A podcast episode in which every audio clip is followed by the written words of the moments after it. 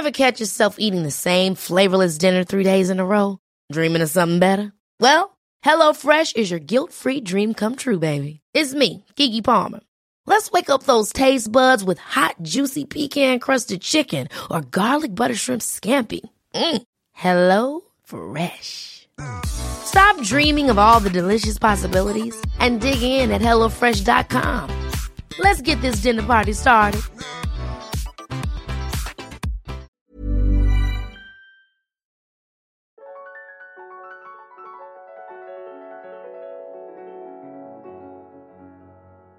Bienvenue dans Alors c'est pour bientôt, le podcast entièrement dédié à la PMA et au désir de maternité quand ça ne marche pas comme on se l'imaginait. Alors c'est pour bientôt vous propose un nouvel épisode et donne le micro à une femme ou à un couple qui décide de partager son parcours, ses joies, ses galères, ses questionnements, ses découvertes et qui contribue ainsi à libérer la parole autour de la fertilité.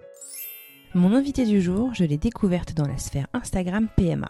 Elle fait partie de ces personnes qui ont décidé de rire sans pour autant renier les souffrances que peuvent engendrer un parcours de PMA. Mon invitée est Tata, elle nous parle depuis le sud de la France et fait des vidéos. Gracie, ou Tata Gracie sur les réseaux sociaux, est donc venue se confier à mon micro pour me raconter son parcours pour devenir maman une première fois, puis pour agrandir sa famille avec François, son mari. Elle me raconte l'ascenseur émotionnel qu'elle et son mari ont vécu à l'annonce d'un mauvais diagnostic. Elle me raconte ses dix transferts, mais aussi et surtout sa résilience et sa philosophie de vie. En effet, chaque pause que la PMA lui impose est pour Gracie une opportunité de s'écouter et de prendre soin d'elle. J'ai trouvé qu'il était intéressant de partager cet épisode avec vous pendant le confinement justement. Car je sais combien l'attente peut être pesante en général, mais ce confinement est encore plus différent. Bref, sans plus attendre, voici ma rencontre avec Gracie. Bonne écoute Bonjour Gracie Bonjour Comment vas-tu? Ça va, ça va bien. En confinement en ce moment, mais ça va bien. Du coup, j'en profite Ouais. pour me reposer. C'est bien. Alors merci infiniment d'accepter de, de, de participer à ce podcast aujourd'hui. D'où est-ce que tu nous parles aujourd'hui? Euh, moi, j'habite dans le sud de la France, j'habite dans le Var, euh, dans une petite euh, commune qui s'appelle Montauroux, qui est pas très loin du, du 06 finalement. On n'est pas loin des Alpes-Maritimes. Donc tout en bas de la Sympa. France, au soleil. J'ai une maison qui est plutôt agréable avec un jardin. il y a pire comme confinement. Il y aurait pu, pourrait y avoir une petite studette sous les toits à Paris. Pour certains, c'est ça, les pauvres. Moi, ça va, j'ai pas à me plaindre. Alors, est-ce que tu peux euh, me dire un petit peu donc euh, qui tu es, euh, ce que tu fais dans la vie, quel âge tu as et puis à quoi ressemble un peu ta famille? Alors, ben, j'ai 37 ans, je vais sur mes 38 en novembre. J'ai un mari adorable qui s'appelle François. J'ai une belle fille, donc mon mari a une fille d'un premier mariage qui a 17 ans, elle s'appelle Paola. Moi, j'ai un petit garçon d'un premier mariage aussi qui s'appelle Zadig qui a 10 ans. On est mariés, François et moi, depuis euh, 2017, juin 2017. On habite ensemble, on, s'est mis ensemble euh, ça fait six ans, on a très très vite emménagé ensemble, ça s'est tout de suite euh, enchaîné. Et euh, au niveau professionnel, ben moi j'ai une société euh, de pose et réparation de menuiserie extérieure. Euh, en gros, euh, on travaille avec les assurances, c'est-à-dire qu'en général, on passe après les effractions et les cambriolages pour euh, mettre les gens en sécurité et euh, par la suite réparer ou remplacer la menuiserie qui a été euh, qui a été endommagée lors de lors du cambriolage. Ça c'est mon métier depuis quatre ans. Mhm. C'est une société familiale et c'est un truc que, que j'adore faire parce que parce que je travaille pour moi. Donc Ouais. c'est c'est super. Alors c'est beaucoup de soucis, mais j'adore ça. J'aime Bon. être à la tête de d'une société, ça me plaît. Bah, super. C'est vrai que c'est c'est toute une aventure encore euh, en soi-même. Alors, en parallèle de ça, donc nous on s'est rencontrés euh, sur Instagram. Oui. Euh, Est-ce que tu peux me raconter un peu qu'est-ce que tu fabriques sur Instagram? Euh, je fais des vidéos drôles. Que, enfin, moi, je les trouve drôles. Après, Moi aussi. Moi aussi. l'humour, c'est subjectif. les goûts les couleurs, voilà. Euh, je fais des vidéos d'humour euh, sur un sujet en particulier. Alors, sur plein de sujets, mais un sujet en particulier, donc qui est le sujet de la PMA, puisque je suis euh, dans la boucle depuis presque cinq ans. Euh, donc, on va dire que bah, j'ai de la bouteille, on va dire que j'ai de l'expérience dans le domaine, je maîtrise Mhm. plutôt pas mal mon sujet. Comme j'ai toujours eu tendance à tourner les choses en dérision, faire rire de choses qui sont parfois pas drôles, voire assez noire. Voilà, ma mère m'a poussée à, à faire des vidéos là-dessus parce que quand je lui racontais notre parcours, je lui racontais de la même manière que je le raconte dans les vidéos, avec les mêmes mots euh, crus et grossiers, parce que, euh, soyons honnêtes, euh, quand on raconte ce parcours-là à ses proches, c'est quand même fatigant de d'employer des mots médicaux sans arrêt, euh, d'employer le mot testicule. Personnellement, ça me fatigue. Déjà, il y a trop de syllabes. Je préfère raccourcir un peu et que ce soit un petit peu plus visuel. Voilà. euh, donc, euh, je, je, me suis lancée dans ces vidéos pour euh, me faire du bien, pour extérioriser, parce que parce que je n'avais pas tendance à forcément en parler, sauf si on me posait des questions. Et puis, je me suis rendu compte surtout que ça a fait énormément de bien aux filles qui étaient en PMA j'ai surtout découvert qu'il y avait énormément, énormément de filles et de couples. Hein. Je vais dire des filles euh, beaucoup, faut pas m'en vouloir. C'est que euh, il y a déjà, il y a beaucoup plus de filles sur Instagram que de garçons. Ça, c'est au niveau des, des statistiques, c'est la base. Et puis, euh, les filles vont avoir plus besoin de communiquer de leur infertilité entre elles. Les garçons, les hommes, beaucoup moins, parce qu'il y a cette notion de virilité qui s'échappe avec euh, l'infertilité. En fait, on va, les hommes vont souvent associer leur infertilité à un manque de virilité, ce qui est totalement faux. Et donc vont avoir beaucoup plus de, de problèmes à en parler, beaucoup plus de, de mmh. réserves, parce qu'ils ont peur du jugement, ce que je comprends tout à fait. Et donc les, les femmes sont plus dans la discussion, dans l'échange.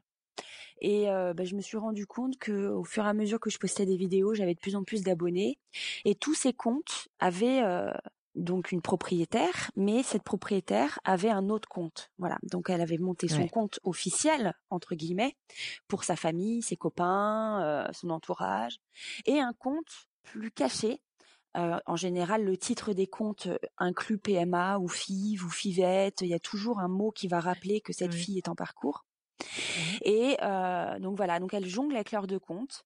Et je me suis rendu compte que les abonnements tombaient très rapidement. De jour en jour, j'avais de plus en plus d'abonnés et surtout plein de filles qui étaient isolées dans leur coin. Donc ça, ça permet de, de rassembler un petit peu. Ce compte-là, finalement, il apaise les couples, mais il rassemble aussi énormément parce que ça permet aux couples de se rencontrer les filles, elles se rencontrent sur Instagram. On fait beaucoup de rencontres sur Instagram. Mmh. Chacun pense ce qu'il veut d'Instagram. Moi, je trouve que le premier avantage de, de ce, ce réseau social, c'est les rencontres qu'on y fait. Et donc, ça, c'est un terrain où on peut discuter de PMA sans que ce soit de façon triste comme il peut y avoir sur les forums. Moi, ce que je reproche aux forums, c'est euh, bon déjà les filles quand elles sont plus concernées, bah elles n'y vont plus parce que ça leur rappelle des choses qui sont difficiles à à, à vivre, qui sont mmh difficiles à supporter. Et puis on est vraiment dans le négatif dans les forums, beaucoup. Que avec mes vidéos, je voulais une touche de légèreté, quelque chose qui puisse rassembler les, les, filles en PMA et surtout qu'elles puissent se reconnaître dedans et se dire mais en fait je suis pas folle, je suis pas la seule à avoir fait 150 tests de grossesse. Je suis pas la seule à avoir été le chercher dans la poubelle une fois que je l'ai fait pour voir si la ligne elle a pas apparu entre temps. C'est plein de petites choses comme ça qui font qu'on se reconnaît entre nous. Voilà. Et mmh, ces petits signes distinctifs, on a honte. On a honte de le dire à sa mère ou à sa meilleure amie qu'on fait tous les mois des tests de grossesse parce que la première réaction qu'elles vont avoir, mais mais ça arrête, arrête, tu te fais du mal à faire ça. Mais elles savent pas ce qu'on vit nous. On n'est pas toutes dans ce cas-là, mais la majorité, oui, on a hâte de savoir pour pouvoir passer à autre chose parce qu'on s'attend souvent à un négatif aussi c'est que quatre jours d'attente, c'est quatre jours de trop. Donc si on peut réduire l'attente de trois, quatre jours, on va la réduire pas pour avoir hâte d'avoir notre positif, mais peut-être même plus pour avoir hâte que ce soit fini, que l'attente se termine. Peu importe le résultat. Enfin, moi, je le pense comme ça, pour ma part. Mmh je préfère savoir que c'est non au bout de 11 jours plutôt qu'au bout de 16. Si j'ai la possibilité de savoir que c'est non, eh ben, je préfère le savoir avant je pense que la torture au niveau cérébral est beaucoup moins intense si on coupe si on coupe le robinet plus tôt quoi. Donc ce compte, il a été créé pour ça, pour rassembler les filles, pour aussi qu'elles se rendent compte qu'elles sont pas folles et que mmh si elles sont folles, bah dis donc on est nombreuses, hein. c'est que finalement bah on l'est pas tant que ça et que nos réactions sont humaines. Voilà, ce qu'on vit, c'est pas facile. Et eh ben, de se dire qu'on n'est pas seul, ça aide c'est un petit coup de pouce quoi. Ouais, c'est un grand coup de pouce même, c'est clair. C'est une super initiative. Euh, moi, j'ai adoré euh, regarder et partager tes vidéos et euh, je mettrai d'ailleurs le lien vers ton compte dans les notes du podcast. alors justement, donc tu parles de PMA et tu parles aussi de, bah, de, ton parcours. Est-ce que tu peux nous en dire un petit peu plus? Donc, tu m'as dit que tu avais déjà un petit garçon. Ouais. Est-ce que c'est, enfin, comment est-ce que cette grossesse est arrivée déjà, cette première grossesse? Alors moi, j'ai jamais eu de problème de fertilité. Euh, au contraire. Mmh Donc, euh, euh, j'ai eu deux avortements. J'ai pas honte de le dire, je le dis parce que on a tendance à pas assez prévenir les jeunes filles que l'avortement c'est pas un moyen de contraception et qu'il y a des conséquences derrière sur leur fertilité. Donc, je pense pas que mon infertilité vienne de là, mais je préfère quand même le noter que euh, voilà, mmh faut pas abuser des avortements. Donc moi j'ai subi deux avortements avant d'avoir mon fils et quand j'ai décidé de faire mon fils avec mon ex-mari, euh, je m'étais dit bah je vais arrêter la pilule euh, quelques mois avant le, la, le réel top départ des essais, on va dire, histoire que mon corps se remette en place et que l'ovulation se refasse de manière correcte et mmh fluide. Bah deux semaines après j'étais enceinte. Et sur un très très gros week-end parce que c'était le week-end de mon enterrement de vie de jeune fille. Donc j'ai très peu dormi, euh, j'ai beaucoup baroudé, je, je, suis beaucoup sortie, j'ai bu pas mal d'alcool. Euh, j'ai fumé énormément mmh puisque bon alcool clope ça va ensemble. Et euh, bah, j'ai pas du tout fait attention euh, ni à moi ni à ce que je faisais ni au enfin j'avais pas ça en tête. Donc ben je suis rentrée mmh de de cet enterrement de vie de jeune fille 15 jours après j'apprenais que j'étais enceinte voilà. Donc euh, ah. mon fils a grandi, je me suis séparée entre temps et euh, le désir d'enfant est très vite euh, revenu avec avec François.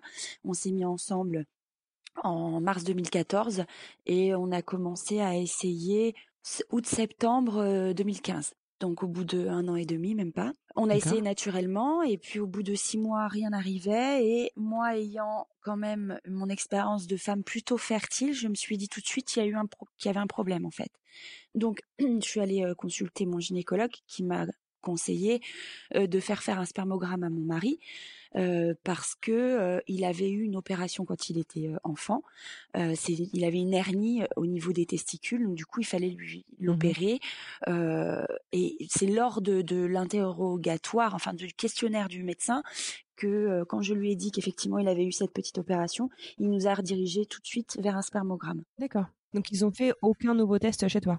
Non, rien du tout. D'accord. Rien du tout. 32 ans, trois grossesses, un accouchement. Pour eux, le problème ne, venait pas de moi. J'ai été tout de suite écartée euh, de d'une mmh infertilité. Euh, donc on a effectué ce spermogramme. Là, on n'a pas compris. Euh, on s'est retrouvé avec un résultat. bah, il n'y avait pas de chiffre. Donc moi, quand je suis allée chercher les résultats, François m'attendait dehors. non, il était en, il était en train d'attendre, il tirait de l'argent dehors. Donc je suis rentrée seule dans le labo et j'étais seule face aux résultats.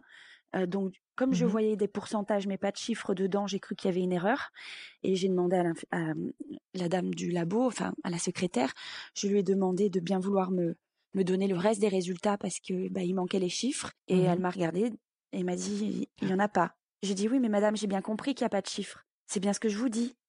Elle m'a dit non mais il y en a pas, il y a pas de ah. spermatozoïdes madame. Voilà là ça a été dur. Mon mari est rentré à ce moment-là, je l'ai regardé.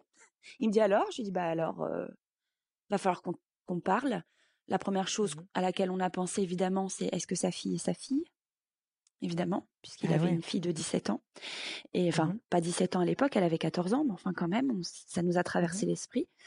Euh, donc, euh, à l'issue de ce premier spermogramme, pas de spermatozoïde, on nous a euh, prescrit un deuxième au bout de 15 jours. Il l'a fait. Et là, il y avait 10 spermatozoïdes, dont 9 morts et un qui sautait sur place. Donc, rien à faire.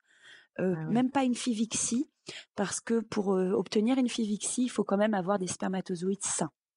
Même s'il y en a que trois ou quatre, s'ils sont de bonne forme et qui sont de bonne vitalité, on peut s'en servir. Or, euh, là, il y en avait pas. On nous a redirigé tout de suite vers un centre de PMA, évidemment, puisque là, ça se compliquait euh, vraiment. On nous a reçus de manière assez mécanique, malheureusement. On a été assez mal reçus. on nous a quand même prescrit un troisième spermogramme. Le médecin a dit, moi, je me base sur trois spermogrammes deux, ça me suffit pas. Eh bien, le troisième, il y avait 14 millions. Alors, Ah bon? pourquoi on n'a jamais su Oui, c'est une histoire de dingue. Oui, on n'a jamais su pourquoi. Il a eu une fièvre, euh, mais pas très forte quelques mois avant. Il a eu un petit souci de santé très bénin où il a passé 24 heures à l'hôpital et il lui avait donné une batterie de, de médicaments. Donc on s'est dit peut-être que dans le traitement qu'il a reçu, il y a eu Mhm. quelque chose qui lui a tué ses spermatozoïdes tout simplement. Ouais. Et en fait, euh, on ne sait pas. Les médecins n'ont jamais su nous répondre. Vraiment, on n'a on jamais eu de réponse. Bon, le c'est pas bien grave, c'est le résultat qui compte. Et donc on est parti. Et puis alors 14 millions de spermatozoïdes et au fur et à mesure qu'on faisait des spermogrammes, ça remontait, ça remontait, ça remontait jusqu'à 160 millions et quelques, avec une Mhm. vitalité tout à fait normale, une mobilité tout à fait normale. Donc là, on s'est dit, allez, c'est parti. Donc on a, on est passé d'abord par des inséminations. On en a fait trois. Trois qui n'ont pas fonctionné euh, du tout. Il n'y a pas eu d'accroche, rien. Euh, donc on est passé en FIV. Toujours dans le même centre. Le problème, c'est que c'était un centre qui n'était pas très très bien euh, classé. Il n'avait pas poursuivi, on va dire, les investigations. On a fait une première FIV qui a été plutôt un coup dans l'eau parce que bon, on a obtenu quand même euh, neuf embryons. Il n'y a eu qu'une accroche qui a duré trois jours. Il a fallu quand même se poser les bonnes questions. On a décidé de changer de centre sur les conseils d'un couple d'amis infertiles aussi, qui Mhm. était suivi par euh, une euh, gynécologue qui était très très très euh, calée, assez un ponte dans son dans son domaine. Et euh, effectivement, quand je me suis renseignée, le centre était classé huitième en France, alors que le précédent était classé 88e. Donc je me suis dit effectivement, on va peut-être aller vers quelque chose de plus de plus positif, quoi. Du coup, en fait, on vous a quand même lancé dans un protocole, sachant que tout allait bien en fait chez l'un comme chez l'autre. Oui, finalement. oui, parce, oui, oui, on est quand même rentré en protocole parce que moi j'ai quand même euh, une réserve, enfin j'ai une AMH qui était pas mirobolante. Donc euh, la- l'AMH c'est c'est l'hormone antimullérienne, c'est un marqueur qui donne une idée sur la réserve ovarienne. Donc Mhm. euh, cet examen, c'est une prise de sang qu'on passe au troisième jour du cycle et qui est combinée avec une échographie endovaginale. Et Mhm. pendant cette échographie, on compte les follicules en trop, c'est-à-dire que ce sont les follicules qui sont censés rester euh, dans les ovaires et donner euh, des ovules euh, au fur et à mesure que les mois vont passer. Donc on compte Mhm. les follicules en trop, on associe ça au résultat d'AMH et on peut à peu près estimer une réserve ovarienne. La mienne n'était pas top top, donc ils n'ont pas voulu perdre trop de temps. Après, c'était pas inquiétant, mais ils voulaient pas non plus qu'on perde trop de temps, donc on a enchaîné tout de suite sur une FIV parce que après trois inséminations qui n'ont pas fonctionné, ils se sont dit là, euh, on va les aider un petit peu. On a obtenu nos neuf embryons. Il y en a eu qu'un qui s'est accroché, qui est parti au bout de trois, trois, quatre jours. C'était vraiment la grossesse biochimique dans toute sa splendeur. Je suis montée à Ouais. 210 unités de de d'HCG. Je suis redescendue à 80 euh, le lendemain. hein. Donc ça a été vraiment euh, Ah. Mhm. très rapide. On a tenté les derniers transferts en- ensuite, parce que oui, c'était mon premier transfert. Donc je me suis dit, le premier, il y a une accroche, ça va aller. Il m'en reste huit autres, ça va le faire. Les huit autres, les huit autres n'ont rien donné. Donc euh, c'est là que nous avons donc changé de centre et euh, la gynéco qui a pris notre dossier nous a expliqué que il y avait un problème, que c'est pas normal. Et donc elle a voulu pousser les investigations au niveau du sperme de mon mari parce que euh, elle trouvait quand même que les embryons étaient pas de top qualité. Donc on a fait des examens supplémentaires dont euh, la recherche de la fragmentation de l'ADN du sperme. Et ça c'est un examen Ah. qui est très important parce que on- ça nous permet de comprendre si le sperme euh, parce que c'est pas la quantité, c'est la qualité qui compte. Si les spermatozoïdes ont un ADN qui est fragmenté, ça va donner des embryons de mauvaise qualité qui vont être eux-mêmes très fragmentés et qui auront un potentiel d'accroche très faible. Donc le but, c'est de partir de gamètes saines, c'est-à-dire un ovule sain et un spermatozoïde qui soit le plus sain possible pour donner le plus bel embryon possible. Donc euh, on est passé euh, du coup en FIVIXI parce qu'effectivement les résultats étaient pas très bons. Ils n'étaient pas euh, catastrophiques, mais ils n'étaient pas bons et ça justifiait qu'il n'y ait pas d'accroche. Donc on a fait cette, ce, on est passé en FIV IMSI. Donc la FIV IMSI, c'est une différence entre l'ICSI. Alors la différence entre l'ICSI et l'IMSI, c'est que ça reste toujours la même chose. On va micro-injecter un spermatozoïde dans l'ovule. En revanche, on ne va pas se servir du même euh, microscope. Le microscope en IMSI va grossir 200 fois plus que euh, un microscope euh, classique d'une FIV ICSI. Donc l'IMSI est très intéressante parce qu'on va zoomer sur la tête du spermatozoïde et pouvoir choisir un spermatozoïde qui a une tête saine et qui n'est pas fragmentée. Voilà. Et c'est ce ah, spermatozoïde-là qui va faire un bel embryon. Le mmh problème, c'est que cette deuxième IMSI a donné que trois embryons parce qu'entre-temps, il y a un an et demi qui s'est écoulé. Et le traitement, euh, ma gynécologue s'était basée sur le traitement précédent que j'avais eu et je n'ai pas répondu de la même manière. Donc les mmh trois embryons étaient très beaux, mais euh, il, y a, il, y a, eu euh, donc que deux transferts, deux embryons de deux jours qui ont donné une grossesse puis une fausse couche au bout de cinq semaines, et un deuxième transfert d'un J5 qui a rien donné. Donc là, j'ai en fait, j'ai fini ma deuxième FIV. D'accord. Et là, euh, évidemment, j'attends euh, une date pour une troisième, mais je pense que j'aurai pas de date pour le moment, au vu de l'actualité euh, sanitaire dans ce moment. Ouais. Est-ce que toi et François, vous vous êtes fait un petit peu accompagner sur votre parcours d'un point de vue psychologique? Jamais. Non, ni l'un ni l'autre, ni en couple? Non, non on n'a pas ressenti le besoin. On est quand même bien entouré. On parle pas euh, à tout le monde de notre parcours. Par contre, euh, nos amis proches et, nos parents sont au courant. Donc, on a beaucoup de soutien. Ce qui est pas facile, c'est quand, euh, bah, quand tout le monde est derrière nous, tout le monde croise les doigts, et puis quand on doit leur annoncer que ça a pas marché, là, c'est difficile parce qu'on sait qu'on leur fait de la peine aussi. Donc, on porte mmh ça en plus mais euh, soutien psychologique, on n'en a jamais eu besoin. On m'a souvent demandé quel est votre secret pour que vous passiez ces épreuves, euh, pour que votre couple passe ces épreuves.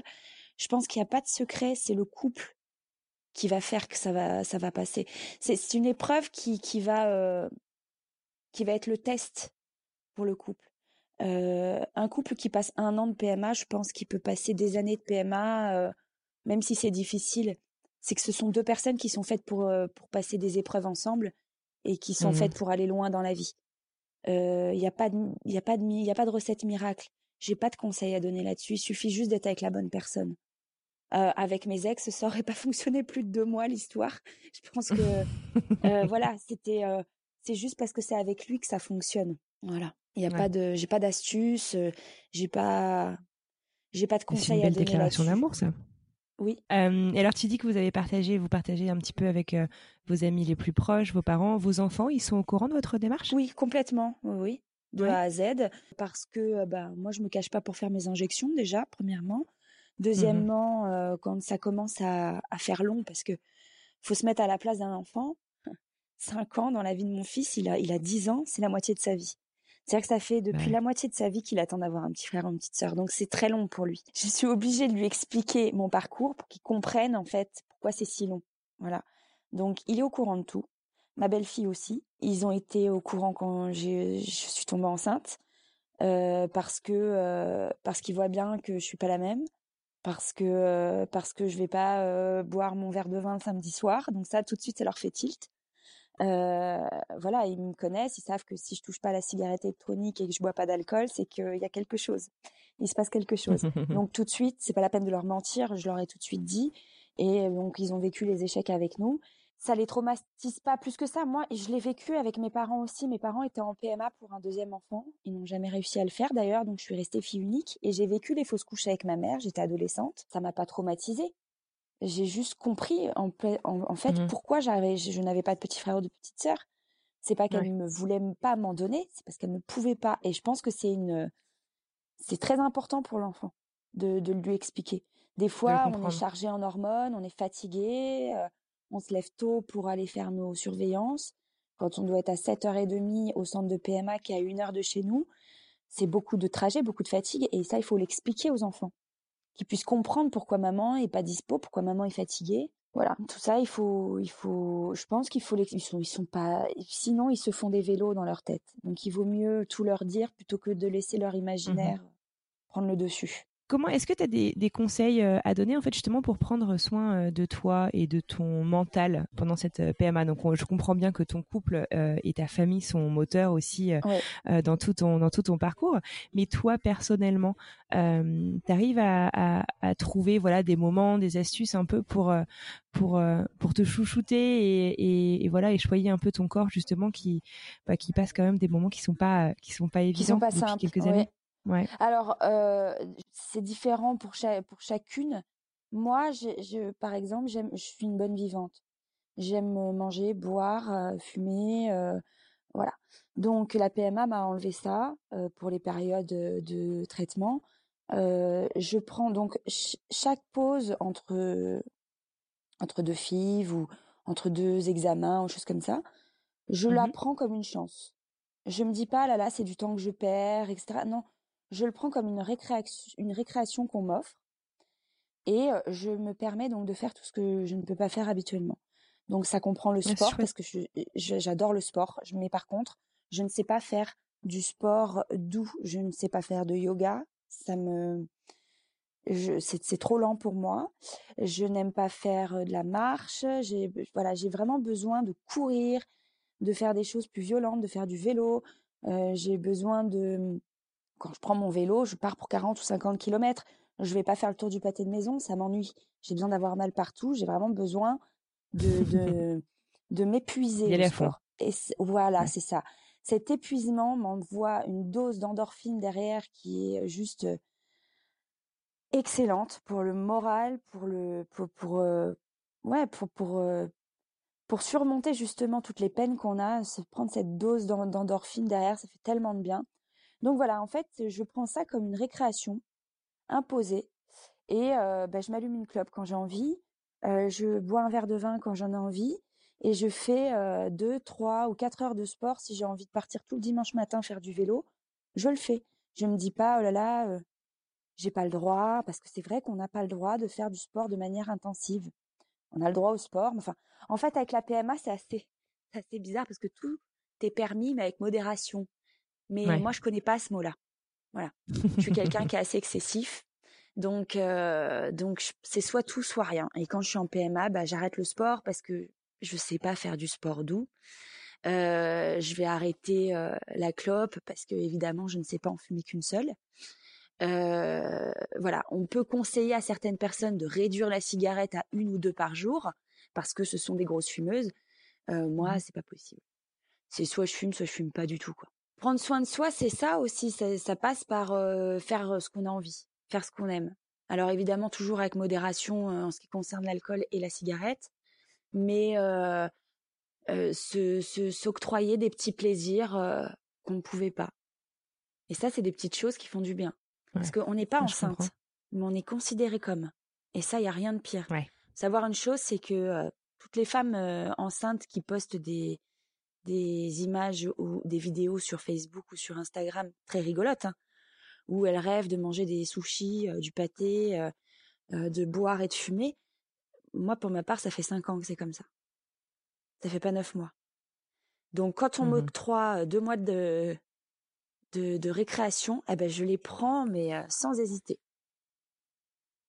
Donc, cette, ce confinement, ce confinement, ben, j'ai invité mes, mes abonnés à joyeusement lever le coude euh, mmh à, partager des, des, câlins et des moments de fou rire avec euh, avec leur conjoint, de faire l'amour beaucoup parce qu'on ne sait mmh pas ce que ça peut donner pour certaines. Euh, justement, de se dire bah je peux pas être en PMA donc je peux pas être enceinte. Ben, on sait pas. Voilà, ça tu sais pas. Faire euh, l'amour mmh pendant tout ce confinement sans te dire c'est peut-être mon ovulation, c'est peut-être non. Ne calcule rien, fais-toi plaisir, prends du bon temps avec ton chéri bois un coup, fume une cigarette si tu, étais une fumeuse et que tu as envie de t'en allumer une. Tu te mets sur ton balcon, tu t'allumes une bonne clope. On nous donne la possibilité de le faire pendant ce confinement, faisons-le. Ça sert à rien de se mettre euh, trop de barrières parce qu'on déjà on va devenir complètement fou. Et puis euh, de toute manière, on n'a pas d'injection à faire, on n'a pas d'embryon à enfin on n'a pas de à récolter, donc euh, faisons-nous plaisir saisissons ce confinement comme une opportunité en fait. T'as bien raison. Voilà. ok, très bien. Est-ce que il y a un conseil, un truc que tu aurais aimé savoir avant de te lancer que tu pourrais partager euh, avec la communauté? Ben ouais, j'aurais bien aimé qu'on me prévienne à quel point euh, on allait perdre notre dignité entre guillemets en rentrant dans ces centres de PMA parce que euh, parce qu'ils ne ce sont des médecins, ce sont de très bons médecins. J'ai beaucoup de respect pour ces gens-là parce qu'ils ont fait de très longues études et ils ont une quantité de savoir qui est incroyable. Par contre, parfois, il manque une dose d'humanité. Euh, ça, je l'ai eu que vers la fin de mon parcours. Enfin, je suis pas à la fin encore, mais que récemment, c'est-à-dire quand j'ai changé de centre et que je suis tombée sur mmh cette fameuse gynéco qui s'appelle, je vais, je vais donner son prénom, elle s'appelle Bettina. C'est une femme qui est très humaine, très à l'écoute et avec qui vous n'êtes pas un numéro. Et ça, c'est exceptionnel. Donc, mais avant, je l'ai pas connu ça. Avant, j'ai connu des médecins qui levaient les yeux au ciel quand on leur disait qu'on fumait ou qu'on buvait le, week-end quand on sortait avec des copains, comme si c'était notre faute. C'est-à-dire qu'il y a eu un sentiment de culpabilité qu'on nous a mis direct sur le dos et on nous a enlevé notre dignité. Parce que parce que quand on arrive avec un spermogramme nul, sans aucun spermatozoïde dedans, on nous a regardé en nous disant bon, commencez à penser à l'adoption, mais comme ça quoi. C'est-à-dire que ah on, ne balance pas ça à des gens qui veulent, qui sont en désir d'enfant. C'est beaucoup trop, c'est beaucoup trop violent. Et pour que finalement, un mois après, il y ait 14 millions, il aurait mieux fait de se taire, ce monsieur, parce que il nous a vraiment fait du mal. Donc il y a eu ça, il y a eu toutes ces questions qui sont intimes, quoi. C'est très intime et c'est fatigant de devoir répondre comme ça à une personne qui, qui n'est pas agréable, qui ne met pas dans, dans de bonnes dispositions ses patients. Si on était encore tombé sur quelqu'un qui va être souriant, agréable, doux, gentil, qui nous montre qu'il va prendre le temps avec nous, là, il n'y a pas de problème. Maintenant, quand on se fait bastonner de questions qui sont toutes plus, plus intrusives les unes que les autres, chaque réponse, on, commence à avoir peur de d'enchaîner les réponses parce que chaque réponse qu'on donne va donner une espèce de, de tic facial sur le, sur le visage du médecin qui va être apparenté à du jugement. Comme je, comme je t'ai dit tout à l'heure, le, le, la cigarette ou l'alcool, le fait d'être quelqu'un de normal entre guillemets dans la vie de tous les jours, et eh ben en PMA, tu, vas être un alcoolique drogué. Voilà. C'est pas pareil. C'est-à-dire que si tu n'arrives pas à faire d'enfant, c'est parce que tu te, tu t'abîmes la santé. Moi, j'ai jamais été une grosse fumeuse. j'ai toujours fumé moins de 5 cigarettes par jour. mon mari était un peu plus gros fumeur, mais moi, j'avais pas l'impression d'être dans l'excès. Et je suis sortie de là en me disant, mais en fait, c'est de ma faute. Voilà. Si je n'arrive pas à avoir d'enfant, c'est parce que, bah, parce que je fume, parce que je bois. Ce qui on le sait très bien, n'est pas vrai. On en a des exemples autour de nous de gens, et je le relate dans mes vidéos, nous, on va faire très attention à ce qu'on fait, à ce qu'on ingère, à ce qu'on boit, etc., etc.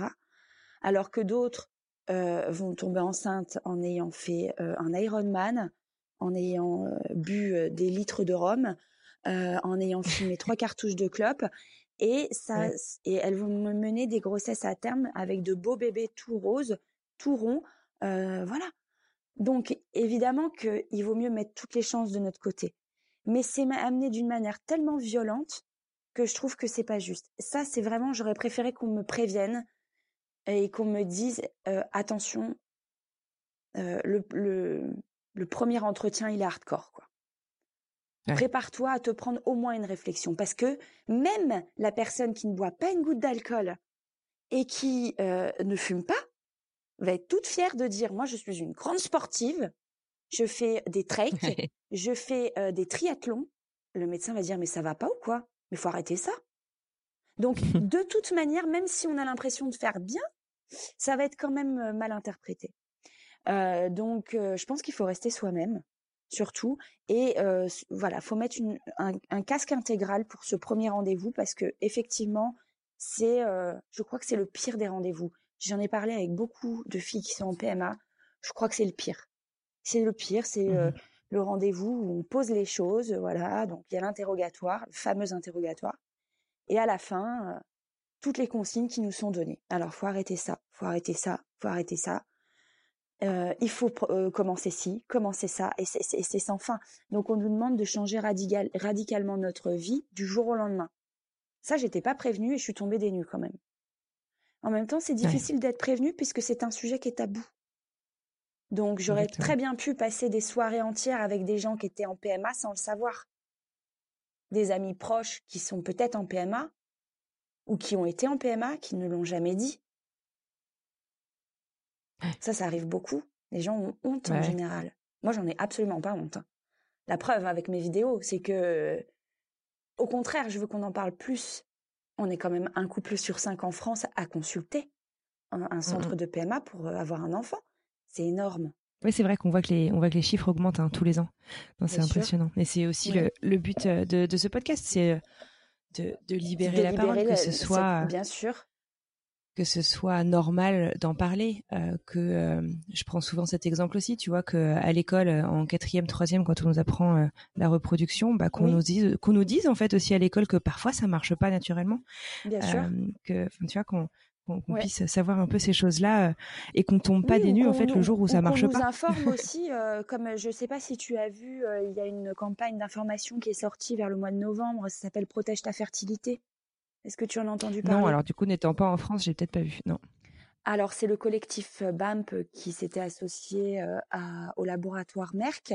Merck, c'est ceux qui font euh, pas mal de mhm. nos de nos produits qu'on s'injecte. Ouais. Et, donc ils ont lancé une campagne d'information auprès des jeunes pour les sensibiliser sur le fait qu'ils doivent protéger leur, leur fertilité parce que déjà on fait des enfants de plus en plus tard. Mhm. Mais quand moi, j'ai commencé par exemple la cigarette à 16 ans. Si on m'avait dit à 16 ans, parce que j'ai toujours voulu être maman, moi, depuis que je suis très très jeune, euh, on me mmh disait qu'est-ce que tu veux faire plus tard comme métier? Je dis moi je veux être maman. Mais oui, mais c'est pas un métier, mais si. Donc euh, c'était vraiment un rêve de petite fille. Et hum, si on m'avait dit, Gracie, si tu fumes, tu auras des difficultés à avoir un enfant, je n'aurais jamais fumé. Par contre, on m'a dit, mmh attention, Gracie, si tu fumes, tu vas t'abîmer ta santé. Mais à 16 ans, tu t'en fiches, tu te crois invincible. Mmh. Et puis t'as pas peur pour toi. Donc euh, tu te préserves pas à cet âge-là. Par contre, si on m'avait dit que je serais peut-être privée de la maternité à cause de la cigarette, là j'aurais réfléchi à deux fois. Alors j'ai eu mon fils, je sais ce que c'est que d'être maman, j'ai eu cette chance. Donc je pense, et c'est ce qui m'aide souvent à passer le cap. Je pense à toutes celles qui n'ont pas d'enfants et qui sont en PMA. Mmh je pense à toutes celles qui ont eu des enfants et qui les ont perdus très vite.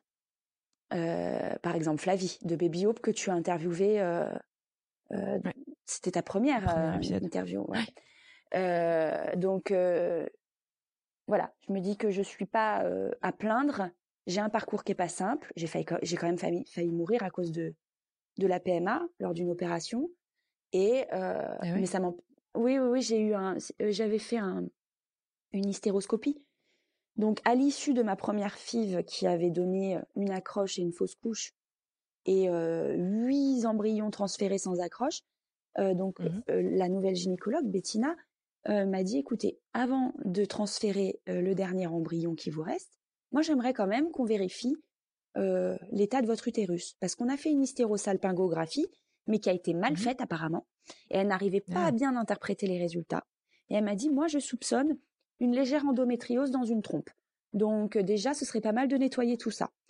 Donc, euh, ce qu'on a fait, c'est que ben, elle m'a redirigée vers une gynécologue chirurgienne euh, et elle m'a opérée, donc par celluloscopie. le problème, c'est que lorsque j'ai eu ma césarienne pour Zadig, pour mon fils, il y a un réseau veineux qui s'est créé entre temps, puisque les tissus se reforment entre eux, et il y a une mmh artère qui s'est créée, une artère qui n'aurait jamais dû être là.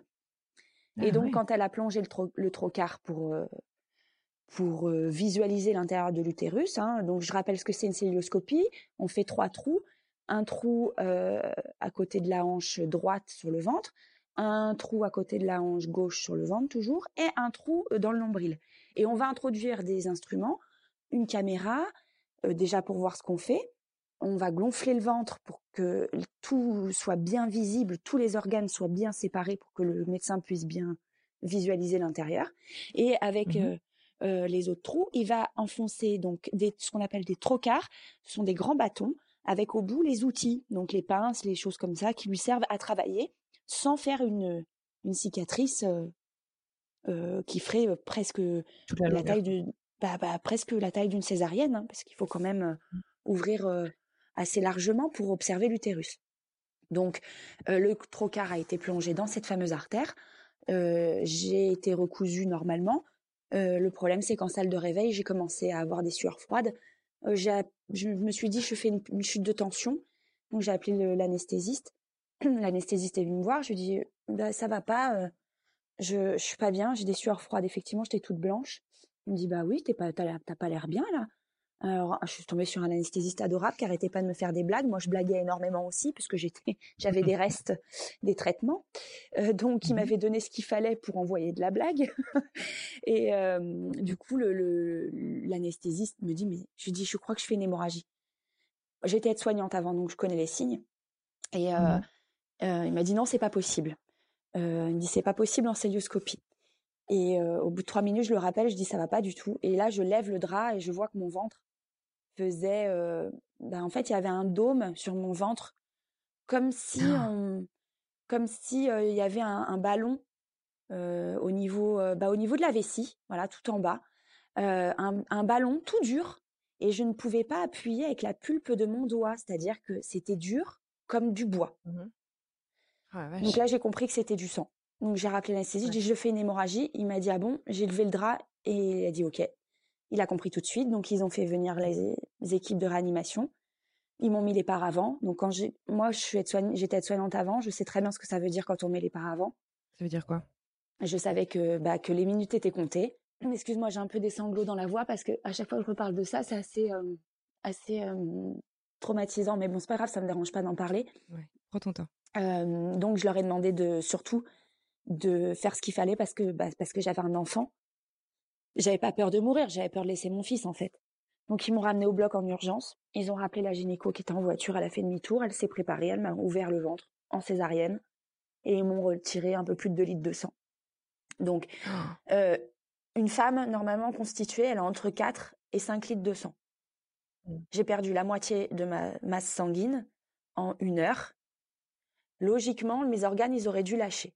Je devrais pas être là pour te parler en fait parce que on dit que une perte de sang aussi rapide, ça amène au, à l'arrêt de, des organes en cascade. Les organes ne sont plus alimentés, c'est mort. Bon, moi, je sais pas comment ça s'est. J'ai pas été transfusée. Elle n'a pas voulu me transfuser parce que j'étais donc. Elle, elle connaissait mon parcours. Elle m'a dit je ne vous transfère, je ne vous transfuse pas, je ne vous ai pas transfusé parce que je sais que vous êtes en essai bébé et que si je vous transfuse, vous pouvez pas essayer pendant un an. Ah, ah d'accord, je savais Parce que le sang du donneur peut rejeter mon, mon embryon. Mmh. Voilà, donc il y a une histoire de de rejet en fait. Donc c'est pour ça qu'elle m'a dit je ça va être très long la, la convalescence, faut compter un mois et demi. Mais je mmh prends le, le j'ai pris la décision de pas vous transfuser parce que je, je, je sais que vous avez envie de faire un bébé. Donc, euh, j'ai pas été transfusée. J'ai eu des plaquettes. Mmh. Non, je sais pas. J'ai eu des transferts de de fer. Et ce sont, mmh euh, bah, c'est ma, ma, moelle épinière qui a travaillé et qui a fabriqué du sang petit à petit. Donc moi, je suis restée quatre jours mmh en réanimation. Et après, ils m'ont transférée euh, en chambre. Je suis restée un jour en chambre et après, je suis rentrée chez moi. Je pouvais pas marcher, je pouvais pas me laver. Enfin, pire qu'une césarienne parce que ils ont dû me sortir tous les organes pour euh, nettoyer, aspirer tout le sang qui était parti dans le ventre en fait. J'avais du sang jusque dans les reins. Tout était, tout avait coulé partout. J'ai eu peur. Là, j'ai eu peur. J'ai eu très très peur. Mais bon, voilà, c'est, eh ben, c'est un des, un des déclics qui a fait que je me suis aussi lancée dans les vidéos. Parce que avant ça, il y avait la peur du candidaton. Après ça, on s'en fout hein, du candidaton, hein, en fait.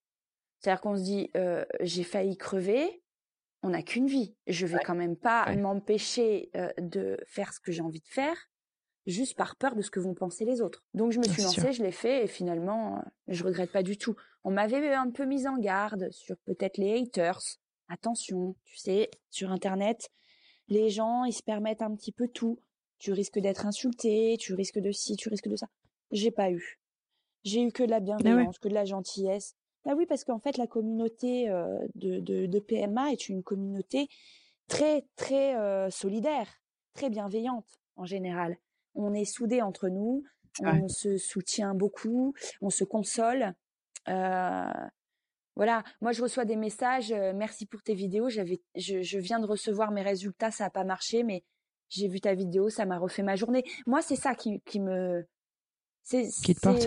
Bah moi c'est ça qui me fait du bien, ouais, ça me porte. Ouais, c'est le fait que par le rire, on arrive à, faire du bien à des filles qui pleurent beaucoup, parce qu'on pleure beaucoup. Euh, moi, je rigole beaucoup dans mes vidéos, mais je suis comme tout le monde, je suis un être humain. Je pleure, mais je ne vais pas m'apitoyer sur mon sort pendant X semaines. Je pleure un bon coup et je rebondis dès le lendemain. Dès le lendemain, c'est fini. Je suis passée à autre chose, j'ai mon prochain objectif en vue. Ça n'a pas marché, j'ai mes règles. Déjà, qu'est-ce que je peux faire là? Je peux boire un coup, je peux fumer une clope. Ça va me détendre. Je peux retourner un peu dans ma vie normale. Je peux aller au sport dès lundi et je bascule sur un autre objectif en me disant, ben, on verra au prochain rendez-vous ce qui se passera. Donc, euh, donc voilà. Après, euh, cette, euh, cet accident hémorragie là, c'est, je veux surtout pas faire peur aux, aux filles surtout qui écoutent le podcast, parce que ça arrive peut-être une fois sur un million.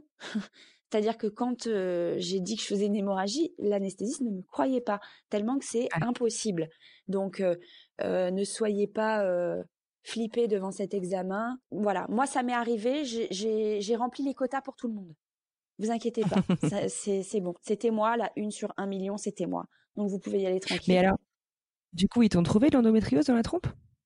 Oui, un peu d'endométriose dans l'utérus, léger, un petit peu la trompe gauche qui était un petit peu des petites adhérences, c'était pas nickel nickel. Je suis sortie de là euh, 2 litres de sang en moins, mais un utérus euh, tout propre. Et bien du coup, on s'est dit on va partir sur une deuxième FIV en étant plus sûr du résultat. Elle n'a pas donné grand chose cette deuxième FIV. Mmh Et euh, là, on va du devoir enchaîner sur une matrice lab, puisque euh, la matrice lab, donc je rappelle ce que c'est, c'est un, une biopsie de l'endomètre qu'on envoie dans un laboratoire spécial et qui va étudier s'il y a euh, des espèces de cellules anticorps un petit peu qui rejetteraient euh, l'embryon ou qui empêcheraient l'anidation de l'embryon. Tous les centres ne le font pas parce que c'est une technique qui est assez nouvelle.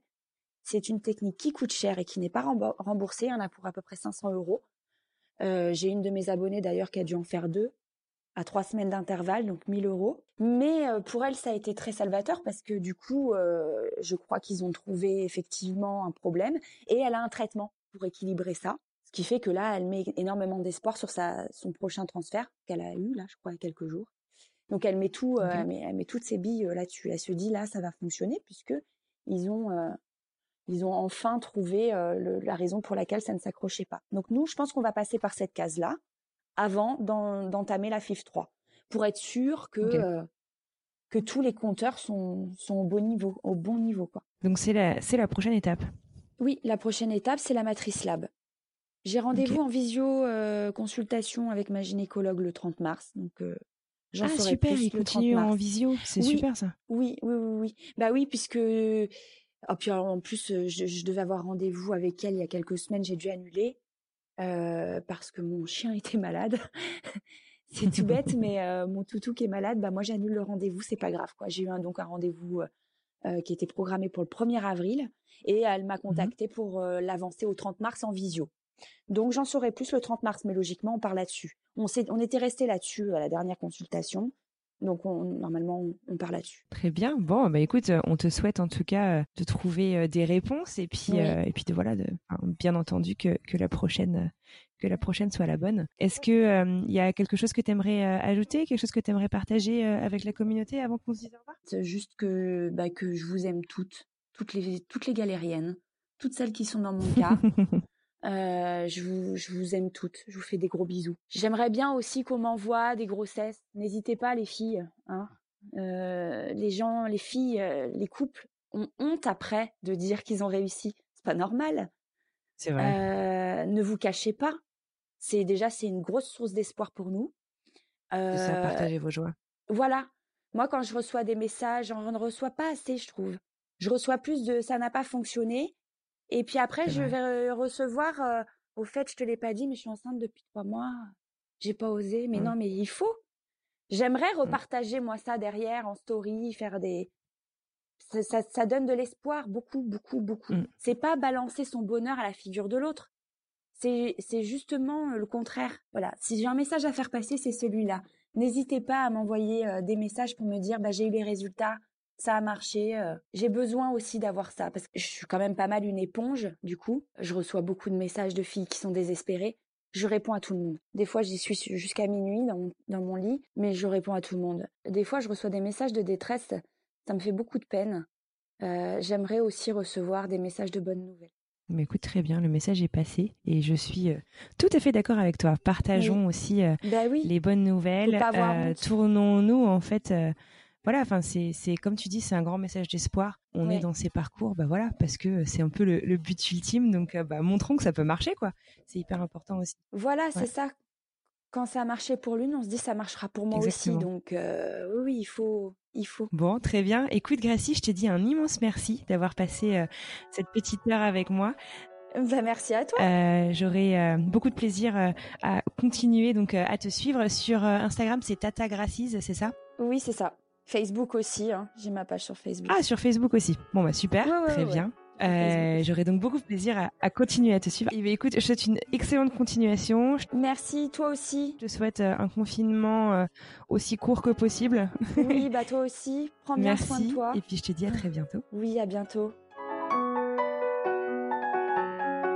Et voilà, c'est la fin de ce nouvel épisode de Alors c'est pour bientôt le podcast. J'espère qu'il vous a plu. Retrouvez un nouvel épisode tous les mercredis sur toutes les plateformes de podcast. En attendant, si vous souhaitez plus d'informations sur le podcast et mes invités, direction le compte Instagram alors c'est pour bientôt podcast ou sur le site internet alors c'est pour bientôt podcast.com. Si cet épisode vous a plu, rendez-vous sur Apple Podcast pour me le dire avec plein d'étoiles et un commentaire.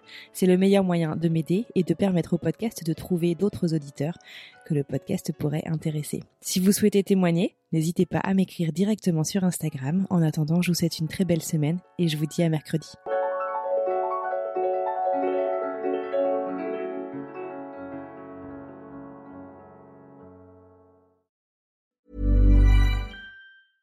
Imagine the softest sheets you've ever felt. Now imagine them getting even softer over time. That's what you'll feel with Bowl and Branch's organic cotton sheets. In a recent customer survey, 96% replied that Bowl and Branch sheets get softer with every wash. Start getting your best night's sleep in these sheets that get softer and softer for years to come. Try their sheets with a 30-night guarantee. Plus, get 15% off your first order at bowlandbranch.com. Code BUTTERY. Exclusions apply. See site for details.